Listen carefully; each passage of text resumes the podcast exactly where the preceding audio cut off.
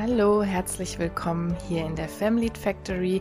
Wie schön, dass du wieder dabei bist zur heutigen Episode. Ich habe euch etwas mitgebracht heute zum Thema Zwanghaftigkeit und Perfektionismus. Es gibt ja so Menschen, die bereiten sich gar nicht lange auf ihr Tun vor und die erledigen Dinge eher so intuitiv aus dem Bauch heraus und sie leben frei nach dem Motto, wo gehobelt wird, da fallen auch Späne. Das heißt, sie planen wenig oder zumindest nicht so detailliert. Und wenn sie dann irgendwo Fehler machen, dann korrigieren sie die einfach im Prozess. Manchmal bedeutet das, dass diese Menschen so ein bisschen unordentlicher sind, dass Dinge ungenau oder nicht sehr präzise erledigt werden. Sie haben eher das große Ganze im Blick. Und Typologien sind zwar immer so ein bisschen blöd, aber der Typ Mensch, den ich gerade so skizziert habe, ist das genaue Gegenteil von einer Perfektionistin oder von einem Perfektionisten. Ich möchte heute mal etwas genauer für euch hinschauen, was es so alles Spannendes zum Thema Perfektionismus zu sagen gibt. Diesem Wort begegnet man ja immer mal wieder, besonders wenn es so als Gegenentwurf zur Selbstoptimierung angeführt wird oder aber auch, wenn es so darum geht, den inneren Kritiker so ein bisschen zu besänftigen. Aber der Begriff meint im psychologischen Sinne noch viel, viel mehr. Wir werden uns heute mal anschauen, was da so alles dahinter steckt und natürlich aber auch, was ihr selbst vielleicht beachten könnt, wenn ihr selbst betroffen seid und öfters schon mal unter dieser Eigenschaft gelitten habt vielleicht. Ihr könnt aber heute sicher auch was mitnehmen, wenn ihr öfters mal mit perfektionistischen Personen zu tun habt, eventuell im Job, bei KollegInnen, bei Vorgesetzten, aber auch in der Familie und Partnerschaft. Aber ich würde vorschlagen, vielleicht nähern wir uns dem Thema erstmal an. Obwohl beide Worte synonym zu verwenden sind, ist im Psychologischen eher das Wort Zwanghaftigkeit gebräuchlich. Es gibt ja auch die sogenannte zwanghafte Persönlichkeitsstörung. Und jetzt ist es mir aber nochmal wichtig zu sagen, dass hier heute in dieser Episode nicht krankhaftes Verhalten gemeint ist. Das kann aber beides ineinander übergehen. Ne? Also wir haben ja ein Kontinuum. Man könnte sich jetzt vorstellen, auf der einen Seite sind Menschen, die vielleicht eher so vom Typ sind, wie ich den eben beschrieben habe, sehr laissez-faire, sehr auf das große Ganze bedacht und dann geht das Ganze bis zu einer extremen Zwanghaftigkeit, bis eben in die zwanghafte Persönlichkeitsstörung auch rein. Und irgendwo findet man dann einen künstlichen Cut-off-Wert, wo man sagt, ab hier ist es krankhaft. Wenn wir so vom Perfektionismus oder Zwanghaftigkeit sprechen, dann sind da auf jeden Fall für die Betroffenen sehr, sehr enge, strenge Maßstäbe für die Erledigung von Aufgaben. Das gilt sowohl für sie selbst als auch für andere im Übrigen. Und es ist immer für die Betroffenen so ein bisschen schwierig, zufrieden zu sein. Es gibt rigide Vorstellungen davon, wie Tätigkeiten oder Prozeduren ausgeführt werden sollten. Und dann ist das Denken häufig wenig flexibel. Da ist eine geringe Fehlertoleranz und häufig gibt's auch so etwas wie Kontrollen oder Wiederholungen von Dingen. Und übrigens auch andere werden häufig kontrolliert, häufig ermahnt etc., wie sie etwas zu tun haben oder dass sie vorsichtig sein sollen, dass sie aufpassen sollen, dass sie nicht zu viel Dreck machen sollen. Das kann dann in ganz verschiedene Richtungen gehen. Ja, und eventuell erkennst du dich jetzt selbst ganz gut wieder oder vielleicht hört ihr ja auch die Folge einfach nur aus Interesse an, weil ihr irgendwo in eurem Leben mit perfektionistischen Menschen zu tun habt. Und Perfektionismus kommt ja nicht nur im Privatleben, sondern vor allem natürlich auch im Job und in der akademischen Laufbahn zum Tragen, immer eigentlich dort, wo wir einem gewissen Leistungsanspruch unterliegen. Das kann aber genauso eben auch zu Hause auffällig werden, denn auch da haben Betroffene eben diesen Leistungsanspruch auch häufig. Das heißt, das ist erstmal jetzt nicht auf die akademische oder die Karrierelaufbahn irgendwie beschränkt. Wenn ihr euch nun selbst als perfektionistisch einordnen würdet, habt ihr euch vielleicht auch schon mal tierisch erschöpft gefühlt. Zwanghafte Menschen, die werden oft von außen als unheimlich energetisch, unheimlich diszipliniert wahrgenommen. Und das sind sie mit Sicherheit auch. Aber es kommt eben auch häufiger zu dem Punkt, da sie völlig ausgelaugt und überarbeitet sind. Und nun gibt's so drei Dinge, ich nenne die auch gern die drei Medaillen, die bei Zwanghaftigkeit von immens großer Bedeutung sind. Das ist einmal so die Medaille Angst und auf der anderen Seite der Medaille steht so die Kontrolle, also Angst, Kontrolle. Und die zweite Medaille besteht aus Leistung oder eben Minderleistung. Und die dritte Medaille würde ich bezeichnen mit den beiden Seiten Verantwortung und Schuld. Ich werde auf alle dieser drei Medaillen noch näher eingehen im Verlauf jetzt, denn nach meiner Ansicht ist so ein konstruktiver Umgang mit diesen drei Bereichen schlussendlich auch ein Ausweg. Ja, also wenn der Perfektionismus so stark wird, dass er vielleicht auch irgendwann krank macht. Voraussetzung ist natürlich immer Leidensdruck. Ne? Also wenn einfach nur eine positive Eigenschaft besteht, nämlich Selbstdisziplin zum Beispiel, dann gibt es auch keinen Grund, das abzuschaffen. Das ist immer die Maßgabe, dass ich natürlich nur dann an meinen Eigenschaften etwas machen muss, wenn ich da einen Leidensdruck habe. Und viele Menschen mit Perfektionismus merken aber tatsächlich, dass sie darunter auch ganz schön in die Knie gehen können, Sie schuften und sie arbeiten und sie feilen immer weiter an ihrer Performance und sie brennen häufig irgendwann aus, weil sie so versuchen, ihre strengen Standards zu erreichen. Und am schlimmsten ist immer so zu sehen, dass dadurch auch viele Folgeprobleme entstehen. Es können Ängste entstehen bis hin zu Panikattacken. Es kommt zu Schlafstörungen, zu Verspannungen. Psychosomatische Beschwerden sind häufig, also so etwas wie Magen- oder Kopfschmerzen, aber auch sowas wie ein Tinnitus und Aggressivität ist auch ein häufiges Problem. Vielleicht so kurz ein Satz dazu. Perfektionismus und Aggressivität ist tatsächlich sehr eng verbunden, denn zum einen beginnen zwanghafte Menschen, sich selbst sehr feindselig zu behandeln. Das äußert sich durch sowas wie Selbstabwertungen, aber auch dadurch, sich gewisse Dinge zum Beispiel nicht zu erlauben, sowas wie Ruhepausen zu machen oder Essen zum Beispiel. Das kann auch sowas ganz Prominentes sein. Und in der krankhaften Zwanghaftigkeit geht das dann so weit, dass sich alles Lustvolle kaum noch erlaubt werden kann. Und zum anderen werden aber eben auch die Personen des näheren Umfeldes kritisiert und beschimpft. Ja, zum Beispiel als faul, als nicht fähig, als inkompetent, als nachlässig, als unordentlich. Ich könnte da jetzt noch so ein bisschen was aufzählen und solche Abwertungen, die müssen eben nicht immer einem derben Narzissmus oder einer ganz cholerischen Struktur entspringen. Das kann auch ein Anzeichen dafür sein, dass der perfektionistische Mensch völlig am Rand ist weil er oder sie einfach nicht verstehen und akzeptieren kann, dass andere Personen anders vorgehen, als sie selbst vorgehen würden. Ja, und vielleicht ahnen es an dieser Stelle schon einige. In dem, was ich gerade so alles über zwanghafte, perfektionistische Menschen erzählt habe, darin liegt natürlich öfters mal ein besonderes Konfliktpotenzial zu Hause, aber auch am Arbeitsplatz, überall eigentlich, wo Personen sehr dicht beieinander sind und auch kooperieren müssen um da eine Struktur reinzubringen jetzt, habe ich mir einfach mal überlegt, dass ich mal diese drei Medaillen von eben wieder aufgreife. Die kann man nämlich ganz gut nutzen, um das ganze Phänomen mal so ein bisschen zu sortieren. Schauen wir uns vielleicht mal so diesen ersten Punkt oder diese erste Medaille an, wo es um Angst und Kontrolle geht. Also wenn ihr gerade Angst, Kontrolle hört, dann bin ich mir nicht sicher, wie viele Menschen das wirklich mit Perfektionismus in Verbindung bringen. Jedenfalls ist es so, dass beide Teile ja so gesehen Gegenspieler sind. Ne, wir können Perfektionismus auch als eine Art stark überzogene Kontrolle begreifen.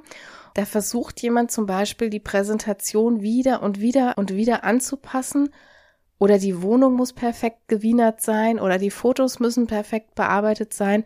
Punkt, Punkt, Punkt. Es gibt so viele Beispiele, aber egal eigentlich welches wir nehmen, es geht immer um eins, ne, um die Kontrolle der Gegebenheiten. Wir möchten kontrollieren, wie andere uns sehen, indem wir die Wohnung, das Layout oder das Make-up auf Hochglanz polieren. Wir möchten kontrollieren, dass niemandem etwas passiert, zum Beispiel, indem wir das Fahrrad der Kinder noch dreimal checken oder die Oberflächen zum zwanzigsten Mal desinfizieren. Und nun ist die Gleichung eigentlich recht simpel. Je mehr Kontrolle, desto mehr Angst ist da. Corona ist auch so ein ganz gutes Beispiel dafür. Wer sehr viel Angst vor Corona hatte, Der hat auch sehr, sehr viel desinfiziert, getestet, eingeschränkt, ja. Also Kontrolle ist immer die Antwort auf Angst. Aber jetzt fragt sich vielleicht die ein oder andere, wovor hat eine Perfektionistin denn Angst? Es passiert doch meist gar nichts Schlimmes. Und das ist natürlich rational meistens völlig korrekt. Ne, Im Falle von Corona, als wir alle noch nicht geimpft waren, nicht über, nichts über das Virus wussten und so weiter, da war Angst ein relativ nützliches und auch nachvollziehbares Gefühl, denn es gab da ja eine unmittelbare und vermeintlich recht unkontrollierbare Bedrohung. Wenn wir jetzt die PowerPoint-Präsentation fürs nächste Meeting noch 20 Mal kontrollieren oder den Rasen mit der Schere schneiden, dann sieht das für viele schon nicht mehr so ganz nachvollziehbar aus. Was uns hier hilft zu verstehen, ist eher so eine Abkehr von dem Begriff Angst hin zu einem Begriff wie Anspannung. Körperlich übrigens fast dasselbe, aber emotional gefühlt ein bisschen anders. Die perfektionistischen oder eben zwanghaften Menschen, egal wie wir es nennen wollen, die fühlen in sich drin so eine Art Schablone, wie etwas zu sein hat. Ne, oder anders, wie etwas richtig ist, in Anführungsstrichen. Und jede Abweichung davon verursacht eine große Anspannung. Vielleicht kennt ihr sowas ähnliches aus eurem Alltag auch, wenn Bilder schief hängen zum Beispiel. Oder wenn meine Söhne was mit dem Geodreieck zeichnen müssen und dann liegen die manchmal so eins oder 1,5 Millimeter daneben, das verursacht bei mir so eine richtig tolle Anspannung, wenn ich sowas sehe. Und was wir dann tun, wir haben einen Korrekturwunsch erstmal. Wir wollen die Gegebenheiten irgendwie wieder so herstellen, dass unsere Anspannung nachlässt. Wir kontrollieren und korrigieren. Also ich hänge das Bild gerade, ich ziehe den Strich meiner Söhne gerade und so weiter. Ne? Das ist jetzt ein kleines, zugegeben auch nicht sehr schlimmes Beispiel, aber um euch zu verdeutlichen, was die Anspannung macht. Das perfektionistische Verhalten ist also im Grunde nichts weiter als so eine Art Spannungsregulation. Wenn ihr zwanghafte Menschen kennt, dann habt ihr sicher auch schon beobachtet, was passiert, wenn die gerade sehr stressige Zeiten haben. Dann kontrollieren sie nämlich noch mehr. Ne, bisweilen wirken die dann auf uns richtig nörgelig, zum Teil sogar unaushaltbar und pedantisch. Das meinen sie aber natürlich nicht böse. Das ist lediglich Ausdruck dessen, dass bei Stress einfach noch mehr Anspannung und Cortisol im Körper ist. Und die zwanghafte Person hat gelernt, das baue ich ab, wenn ich Dinge richtig mache und wenn ich Gegebenheiten kontrolliere alles unter Kontrolle zu bringen. Das klappt aber natürlich manchmal nur mäßig. Und es kommt dann häufiger eben auch zu Begleiterscheinungen. Zum Beispiel sowas wie Neurodermitis-Schübe oder dass jemand an den Nägeln kaut, ist auch was sehr Prominentes, dass es zu bizarren Träumen kommt bei den Betroffenen oder dass es zu häufigen Streitigkeiten und Beziehungsproblemen kommt, etc. Aber vielleicht jetzt noch mal kurz zum Kern zurück. Also wichtig ist einfach zu verstehen, dass perfektionistische Menschen häufig angespannt sind und das verursacht überhaupt erst das übergenaue Verhalten. Und für diese Medaille gesondert gibt's nun vor allem so drei Denkanstöße, die ich mal mitgeben würde aus der psychologischen Perspektive. Und der erste ist, dass dauerangespannten Menschen eine entspannende Bewegungsroutine tatsächlich immer ganz gut tut. Ne, das heißt, das Adrenalin, das muss sich verteilen und auch Cortisol ist ja viel im Körper, ein Dauerstress, den man hat. Und wenn regelmäßige Entspannungsübungen gemacht werden, dann wird einfach die Schwelle für Panik oder für Anspannung immer sehr viel höher gesetzt. Also das wäre dann so der Punkt, an dem ein gefühlter Kontrollverlust erlebt wird und wir setzen dafür die Schwelle immer etwas höher. Das heißt, regelmäßige Entspannungsübungen oder auch entspannender Sport. Das kann jetzt für die eine Yoga sein, Meditation sein, es kann auch progressive Muskelentspannung sein, es kann aber auch einfach ein Ausdauersport sein. Da muss jeder und jede so ein bisschen finden, was zu ihm oder zu ihr passt. Aber das kann sich da ganz, ganz positiv auswirken, nicht noch zusätzlich auch das körperliche und das psychosomatische Anspannungslevel so hoch zu halten. Das zweite ist, dass man sich immer mal bewusst machen darf, dass die inneren Schablonen, dass das wirklich nur die eigenen inneren Schablonen sind. Das heißt, gehen wir mal davon aus, du bist der Überzeugung so, mh, mm, das Layout eines Textes, das müsste wie ein Dreieck aussehen. Und dann schuftest du drei Nächte daran, dass du da ein rechtwinkliges Dreieck hinbekommst und schlussendlich schwebt deiner Vorgesetzten aber ein Trapez vor. Ne, das ist etwas, was für zwanghafte, perfektionistische Menschen kaum vorstellbar ist. Da ist so viel Angst, die eigene Schablone nicht zu treffen, dass sie kaum einen Blick dafür haben, wie es jemand anders eigentlich gerne haben möchte. Und aus diesem Grund versuche, wenn du betroffen bist, öfters mal rauszuzoomen und wenn möglich auch andere Menschen zu fragen, welche Schablonen die so in sich tragen.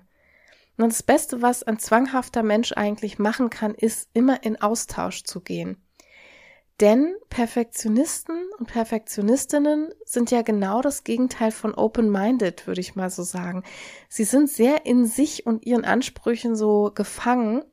Und je größer dann der Austausch wird, desto eher gibt es da eine Chance, das eigene Modell auch mal zu hinterfragen. Und der dritte Denkanstoß wäre für diesen Punkt, dass man das Aushalten von Anspannung und Imperfektion auch trainieren kann. Wie macht man das?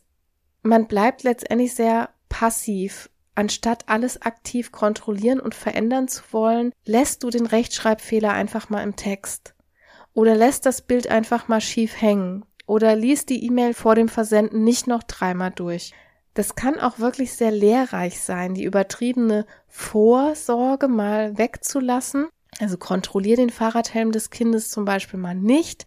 Und da wir ja meistens zumindest keine OPs am offenen Herzen machen, also ich denke 99 Prozent von uns allen machen das nicht, da kommen wir auch unperfekt einfach sehr gut durch den Alltag.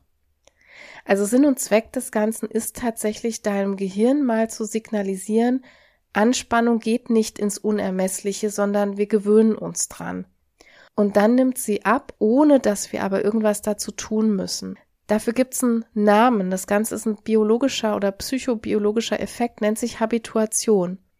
Es kommt einfach zu einem Gewöhnungseffekt und Anspannung nimmt von ganz alleine ab.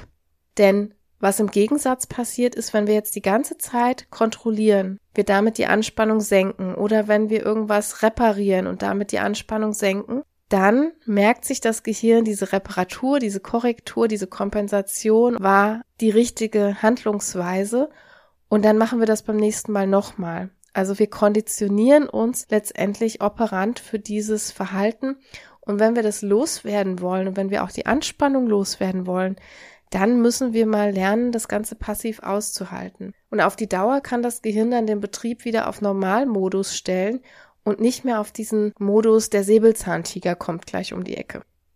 Zu allerletzt, also zu dieser Medaille Angstkontrolle, ist mir noch sehr wichtig, die Betroffenen selbst, die merken oft gar nicht, dass sie so angespannt sind. Und wenn man die Person jetzt fragen würde, oder man sagt sowas wie, hey, entspann dich doch mal, dann leugnen die häufig, dass sie angespannt sind. Ne? Entweder aus einem mangelnden Zugang zu Gefühlen und Körperlichkeit heraus oder aber auch aufgrund dessen, dass das einfach so ein Dauerzustand ist.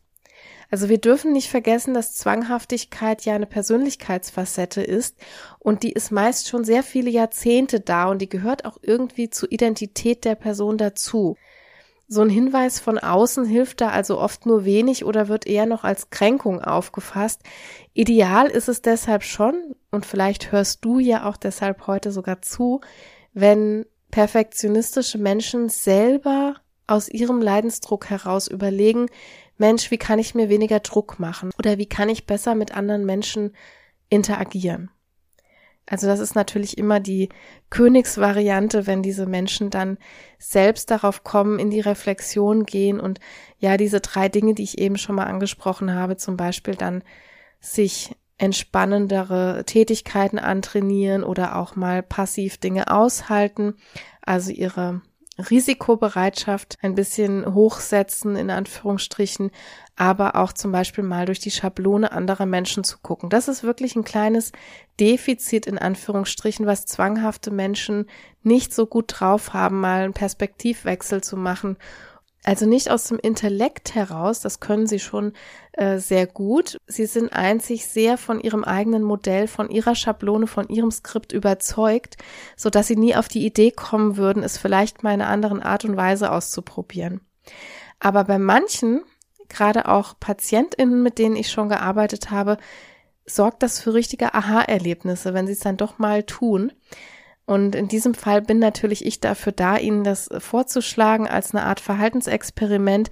Aber wenn ihr jetzt zuhört und nicht psychisch erkrankt seid, was ich hoffen möchte, dann könnt auch ihr natürlich diese Verhaltensexperimente auch selber machen. Es einfach mal ganz anders zu machen, als ihr es sonst immer tut. Ja, aber komme ich mal zu meiner zweiten Medaille, die ich vorhin schon mal genannt habe, Leistung versus Minderleistung dass so zum Perfektionismus irgendwie das Konzept Leistung dazugehört. Das ist den meisten Menschen natürlich recht schnell klar. Das liegt nah, ne? denn perfektionistische Menschen sind ja augenscheinlich immer an einer perfekten Leistung interessiert. Und dazu muss man jetzt sagen, diese Leistungsseite der Medaille hat natürlich auch sehr viel Gutes. Ne, das sind meist Menschen, die unheimlich viel leisten, die gewissenhaft leisten und die zuverlässig leisten. Für Vorgesetzte sind sie oft ein richtiges Träumchen. Aber da ist jetzt eben auch der Fluch der großen Leistungsorientierung. Zu ihrem Leistungskonzept gehört bei diesen Menschen nämlich leider nicht die Minderleistung so richtig dazu. Ja, und damit hier gleich alle Illusionen zerstört werden, Minderleistung bedeutet jetzt nicht irgendein grottiges Ergebnis, sondern Minderleistung bedeutet erst einmal alles, was mit der eigenen strengen Schablone nicht vereinbar ist.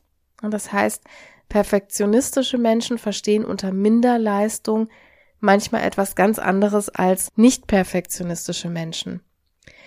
Also wenn jetzt jemand der Auffassung ist, ein Tag geht erst erfolgreich zu Ende, wenn zehn Seiten ins Tagebuch geschrieben sind, dann wird er oder sie nicht nach acht Seiten sagen, das war ein erfolgreicher Tag. Oder wenn jetzt jemand der Überzeugung ist, in der Doktorarbeit von 120 Seiten darf kein einziger Rechtschreibfehler sein, dann bedeutet Scheitern, wenn sich eben doch zwei gefunden haben. Und zu diesem Leistungskonzept kann man jetzt so sagen, das ist anders als bei Angst oder Verantwortung sehr, sehr tief und früh verankert, zumindest meistens. Wir haben so etwas wie ein Basismotiv. Wir alle wollen gerne etwas leisten, jede von uns. Und das hat mit Selbstwirksamkeit zu tun und dem Einbringen eigener Kompetenzen. Bei zwanghaften Personen stellen wir aber in der Psychologie fest, dass hier Leistung häufig eine ganz fixe Säule des Selbstwertgefühls ist. Und da haben Menschen meistens sehr früh gelernt, dass viel Leisten gleich gut und lobenswert ist und das wenig Leisten gleich verwerflich ist. Das gilt für die Qualität und Quantität der Leistung im Übrigen. Also ihr könnt ja mal überlegen, wie das bei euch war in eurer Kindheit vielleicht. Ja, aber kommen wir nochmal zurück zu der Medaille, Leistung, Minderleistung.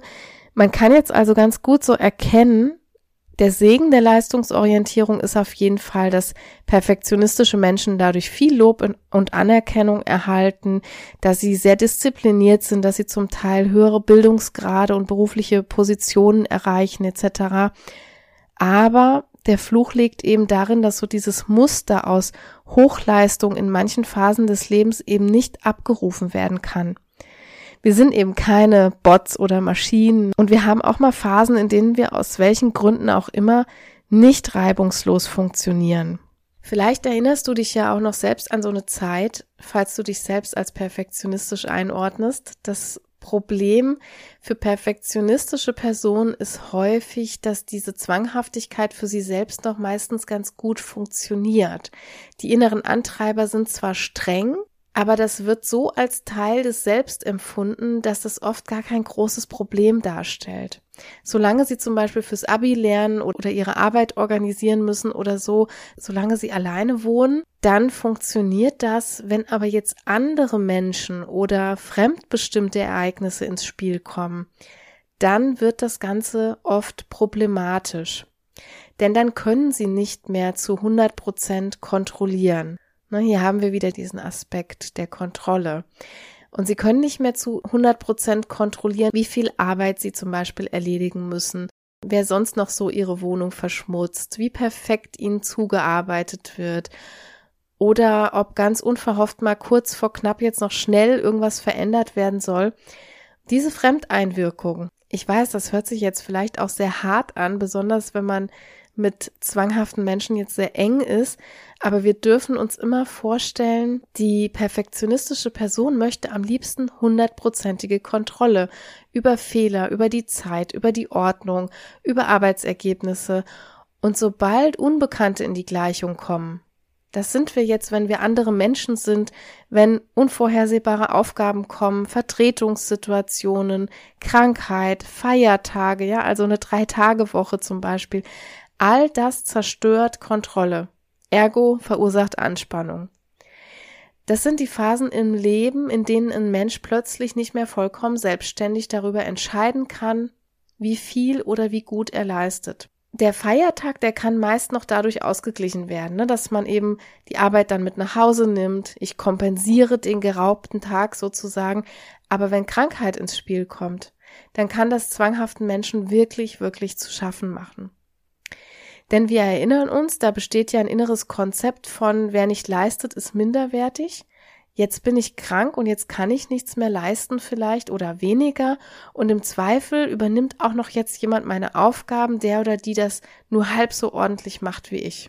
Ich brauche, glaube ich, jetzt nicht weiter viel zu erwähnen, was häufig passiert. Die zwanghafte Person, die kommt trotz Krankheit in die Arbeit, weil das psychisch ein schier unaushaltbarer Zustand ist. Ne, vielleicht kennt ihr auch solche Personen, vielleicht seid ihr auch selbst solche Personen. Also lasst euch gesagt sein, der psychische Prozess dahinter oder das, was passiert in euch drin, das ist, glaube ich, durch diesen Mechanismus jetzt ganz gut deutlich geworden. Was sich jetzt auf den ersten Blick vielleicht so etwas lustig oder schrullig anhört, das ist aber tatsächlich für viele Perfektionistinnen ein richtig handfestes Problem. Na, vielleicht hörst du eben gerade als Betroffene zu, dann kennst du das vielleicht auch. Es kann zu richtig großen Überforderungssituationen kommen bis hin zu Erschöpfungsdepressionen. Denn das Tückische ist jetzt, dass die perfektionistischen Menschen eben sehr, sehr lange in einer Art Funktionsmodus drin bleiben und das auch selbst sehr normal finden, bis eines Tages eben so psychosomatische Symptome auftreten. Und in meiner klinischen Erfahrung ist es eben so, dass meist erst dann so ein erzwungener Stillstand und ein Umdenken auch kommt, wenn da ein Tinnitus ist, wenn da die Panikattacken sind, wenn da dauernde Kopfschmerzen oder Magen-Darm-Beschwerden sind, wenn nicht mehr geschlafen wird. Und nun nehme ich aber diese Episode natürlich hier auch auf, um euch ein bisschen zur Selbstreflexion anzuregen und auch um euch so ein paar Impulse mitzugeben, damit es eben gar nicht so weit kommt. Als Idealfall können wir uns jetzt immer so vorstellen, dass zwanghafte Menschen ihre Stärke festhalten, denn eine hohe Leistungsorientierung ist ja, wir haben es weiter vorne gehört, eine tolle Stärke, die dich auch dorthin gebracht hat, wo du jetzt stehst. Aber es wäre eben toll und gesund, den Fluch dieser Leistungsorientierung abzulegen. Ja, was sind jetzt vielleicht Möglichkeiten dazu? Als allererstes kann es total hilfreich sein, wenn du dich mal zurückversetzt in deine Sozialisation, in deine Erziehung. Und hier darfst du mal für dich überlegen, wo deine Überzeugungen über Leistung eigentlich herkommen. Was war so in deinem Leben wichtig? Wie wurde mit dem Thema Leistung umgegangen? Wie wurde zum Beispiel mit Schulnoten umgegangen? Wie wurde mit Pausen umgegangen? Gibt so Sprüche, an die du dich vielleicht erinnerst? Zum Beispiel sowas wie, jetzt beginnt der Ernst des Lebens, ne, was vielen so zum, zur Einschulung oder so mitgegeben wird. Wer feiern kann, kann auch arbeiten. Oder wenn so gefragt wird, was hat Lisa denn für eine Note geschrieben? Vielleicht erinnert ihr auch sowas, wenn ihr euren Eltern eine Schularbeit, eine Klausur gezeigt habt und die erste Frage ist, was hat Lisa denn für eine Note geschrieben? Oder so etwas wie, wie viel Punkte haben dir denn zur Eins gefehlt, wenn man mit einer zwei plus gekommen ist? Und dieses Zurückversetzen in die Zeit, in der so deine Konzepte entstanden sind, die dient jetzt nicht dazu, jemanden zu verurteilen. Ne, das ist mir ganz wichtig. Das ist keine Schuldfrage, sondern das kann einfach ganz, ganz hilfreich sein zu wissen, wo Anlagen in uns herkommen, um dann zu entscheiden, will ich das so beibehalten oder nicht? Ist das eigentlich auch mein Konzept, was ich über Leistung habe, oder ist das nur das Konzept meiner Oma zum Beispiel? Also die Reise so zu den eigenen inneren Überzeugungen, die führt einen manchmal zu einem extrem wichtigen Punkt. Das, was ich über Leistung denke, Soll mich das auch zukünftig in meinem Leben begleiten? Oder gibt's da vielleicht andere Konzepte? Gibt's vielleicht Menschen, die das ganz anders machen und die andere Schablonen haben? Kann ich mir da was abschauen? Der Blick über den Tellerrand, der ist auch hier wieder besonders hilfreich. Gibt's in meinem Umfeld vielleicht Personen, die hochleistend sind, die Disziplin haben etc., aber die trotzdem Pausen machen können und die auch mal fünfe gerade sein lassen können? Also Schritt eins wäre jetzt zu gucken, wie stehe ich selbst zum Thema Leistung? Wo habe ich das vielleicht her? Der zweite Schritt könnte dann sein zu beurteilen, will ich das noch oder gibt es andere Beispiele, die ich mir mal näher ansehen könnte, die vielleicht auch gut laufen. Eine weitere wichtige Stütze für Perfektionistinnen kann außerdem sein, wenn sie sich schon im Alltag darin üben, mal andere Menschen mit einzubeziehen.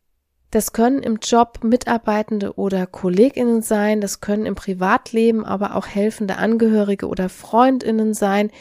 Ganz egal, wichtig ist, dass man diese Person möglichst ja, in guten Zeiten schon ins Boot holt, sage ich mal in Anführungsstrichen. Das heißt, unterrichtet diese Menschen, was ihr wie tut, ja, oder gebt mal kleinere Aufgaben ab, so wie als eine Art Arbeitsprobe dann ist es nämlich leichter möglich in schwierigen Phasen, zum Beispiel bei Krankheit oder bei einem höheren Arbeitsaufkommen etc., diese Leute dann zu beauftragen, ohne dass das einen kompletten Kontrollverlust jetzt bei euch verursacht.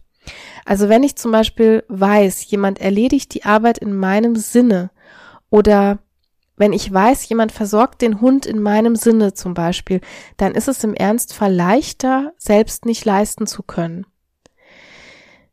Man muss hier aber auch immer wieder daran arbeiten, anderen zu vertrauen und ihnen eben auch etwas zuzutrauen.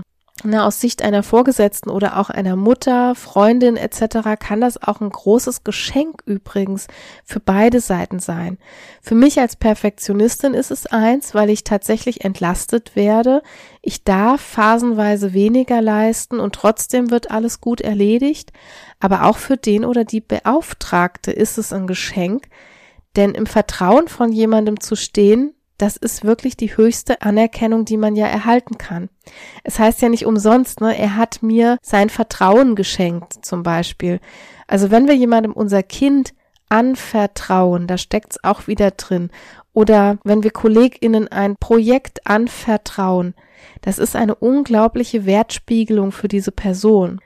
Wo du dann nur vorsichtig sein darfst, ist, versuch nicht in ein ängstlich kontrollierendes Muster reinzurutschen. Und denn damit machst du sozusagen die komplette Wertspiegelung wieder gleich kaputt. Sage der Person in guten Zeiten, wie du die Dinge gerne hättest und lass sie dann in schlechten Zeiten in Ruhe. Dann heißt es für dich wirklich Toleranz von Restrisiko. Und das gehört zu diesem Baustein Angst und Kontrolle dazu. Du kannst im Zweifel nicht kontrollieren, wie jemand deine Arbeit macht oder deine Katze betreut. Also da gibt's eine Art Restrisiko. Das ist bitter, aber ohne das geht's nicht im Leben. Es gibt immer ein Restrisiko, sich mit einer Erkrankung zu infizieren, einen Unfall zu erleiden, einen Fehler zu machen und so weiter. Und dass diese Fehler eher anderen passieren und nicht dir, das ist wirklich eine Illusion. Und das ist auch nochmal was ganz Wichtiges für zwanghafte, perfektionistische Menschen. Die haben so mit diesem Kontrollaspekt auch immer ein bisschen die gedankliche Illusion, wenn ich es selber mache, wenn ich selber vorbereite, wenn ich selber korrigiere, dann passieren diese Unglücke nicht. Das ist eine kognitive Verzerrung. Das dürfen wir uns an der Stelle auch nochmal ganz bewusst machen, auch wenn es schmerzlich ist, auch wenn es weh tut. Aber ähm, so ist der Fluss des Lebens. Ach, aber die Zeit rast und ich möchte unbedingt noch zum dritten wichtigen Aspekt von Perfektionismus kommen, Schuld und Verantwortung. Das ist jetzt vielleicht eine Facette, die du noch nie so richtig mit Perfektionismus in Verbindung gebracht hast. Aber wenn wir PsychotherapeutInnen Menschen begleiten, die sehr von Zwanghaftigkeit betroffen sind, dann kommen wir an diesem Thema tatsächlich selten vorbei. Wie hängt das Ganze jetzt zusammen? Also zwanghafte Menschen, die sind ultra verantwortungsvolle Menschen. Ja, sie fühlen sich verantwortlich für Menschen, für Aufgaben, für Budgets, für die Gesundheit von anderen, für alles Mögliche. Und dieses Verantwortungsgefühl schlägt im Zweifel um in eine empfundene Schuld. Also ich bin zum Beispiel schuld daran, dass etwas schiefgegangen ist oder ich bin schuld daran, dass jemand krank geworden ist. Ich bin schuld, wenn Geld in der Kasse fehlt. Die Grundüberzeugung ist sozusagen immer, wenn ich die Verantwortung nicht übernehme, dann bin ich schuld an der Katastrophe, die passieren wird. Also Schuld und Verantwortung hängen ganz, ganz eng zusammen und wir haben bei perfektionistischen Menschen die Besonderheit, dass man bei ihnen ganz, ganz schnell einfach diese Taste drücken kann. Sie drücken sie auch selbstständig im Übrigen, ne? aber auch Mitmenschen können die sehr leicht drücken. Das heißt, diese Personen gehen immer wieder in Handlung, sie arbeiten, sie leisten oder sie reparieren und kompensieren, weil sie Schuld und Verantwortung empfinden. Auch in der vorauseilenden Variante übrigens. Also ich leiste schon perfekt und viel, weil ich befürchte, mich sonst schuldig zu machen.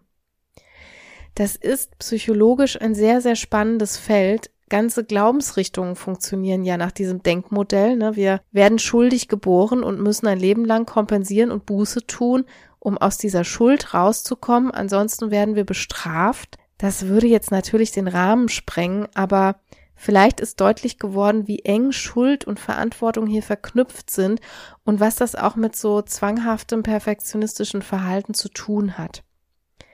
Mental Load ist ein gutes Beispiel dafür, was in der Folge passiert. Denn zwanghafte Menschen, die leiden häufig unter einer immensen mentalen Last, weil sie ganz, ganz viele Bälle in der Luft halten wollen. Sie sehen sich überall in der Verantwortung und versuchen geistig dann alles auszubalancieren, damit sie keine Schuld auf sich laden. Ich habe hier auch schon mal eine Folge im Podcast übrigens gemacht zu Mental Load. Da haben wir ein Interview gehört mit der kognitiven Verhaltensexpertin Dr. Svenja Kreling. Wenn du magst, wenn dich dieses Thema besonders interessiert, ob jetzt als Perfektionismus Betroffene oder nicht, du darfst da natürlich gerne reinhören. Ich verlinke das auch nochmal unten in den Show Notes. Dann kannst du da einfach nochmal draufklicken. Ja, an diesem Bild, so den Bällen in der Luft, da merkt man vielleicht auch schon mal wieder, wie viel Druck das aufbaut. Ne? Wenn wir so in dieser Metapher mal drin bleiben, stellt euch mal vor, wenn von 13 Bällen zwei nicht so ganz rund laufen. Dann fangen wir so an, uns zu verbiegen. Ne? Wir geraten aus dem Rhythmus. Wir müssen gegenhalten. Wir müssen irgendwie versuchen, die anderen Bälle langsamer oder schneller zu jonglieren, damit das ganze System noch aufrechterhalten wird. Und irgendwann geraten dann aber auch die anderen elf ins Straucheln.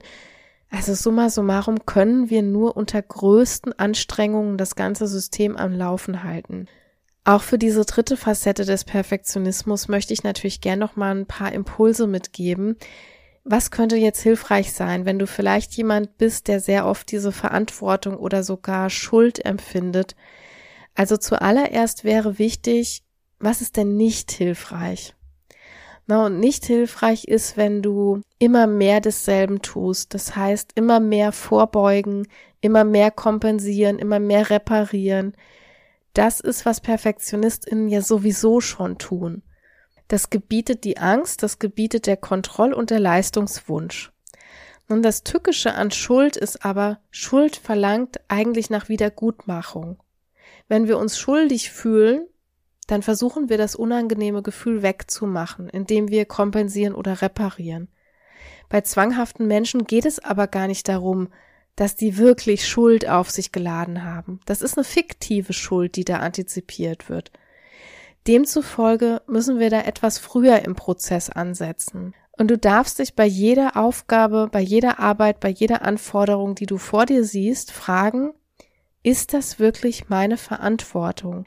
Also liegt das wirklich in meiner oder nur in meiner Hand, das zu beeinflussen oder zu erledigen.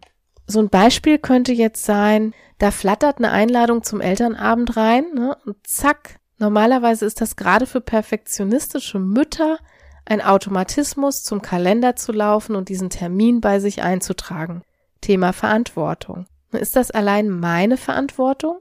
Mache ich mich schuldig, wenn ich da nicht hingehe? Passiert dann irgendwas Schlimmes? Meistens nicht. Ne? Das heißt, jetzt so ein bisschen zurückspulen, die Einladung kommt, erstmal die Einladung hinlegen und sie für alle Beteiligten sichtbar machen sozusagen. Und dann diskutieren, wer hingeht oder ob jemand hingeht. Das heißt, hier greift jetzt auch ein bisschen dieses Delegationsthema von vorhin, aber auch das Thema Zeit gewinnen. Das ist etwas ganz Wichtiges, denn Verantwortungsübernahme ist bei Perfektionistinnen immer etwas Automatisiertes. Da kommt eine Aufgabe, ich übernehme automatisch Verantwortung, ich habe ein Schuldgefühl, ich leiste. Das geht in einem Rutsch. Deshalb unterbrich am besten diesen Automatismus. Stell dir jetzt mal vor, du hast so einen imaginären Schreibtisch vor dir und jede dieser Anforderungen, die da reinflattern, die legst du mal als so eine Art Notizzettel oder Post-it gut sichtbar einfach da ab. Da steht dann zum Beispiel Elternabend Pauline oder Projektbericht oder Problem von Mitarbeiter XY oder Rasenmähen oder Ehemann zur Vorsorge schicken, Punkt, Punkt, Punkt. So, und als nächstes darfst du eben diese wundervollen Anforderungen danach untersuchen, ob die jetzt erstens wirklich in dein alleiniges Ressort fallen, zweitens, ob überhaupt jemand Außenstehendes zuständig ist. Ne? Oftmals versuchen Betroffene nämlich auch die Termine, Gefühle, Bedürfnisse anderer Menschen zu regulieren. Oder drittens, ob das überhaupt erledigt werden muss. Ne? Zum Beispiel kann man sich vom Elternabend auch einfach berichten lassen oder es gibt sowas wie Handouts, wie Protokolle oder es ist auch mal einfach gar nicht tragisch, ohne ein Gastgeschenk irgendwo hinzukommen, zum Beispiel. Also ihr merkt, da gibt's so eine ganze Menge Angriffspunkte. Ich verwende immer sehr gerne die Metapher von Pullovern so. Also wenn jede Anforderung durch einen Pullover symbolisiert wird, dann finden wir da in unserem Leben ganz viele verschiedene Pullover vor und stellt euch vor, die liegen jetzt so alle auf eurem Bett ausgebreitet oder übereinander.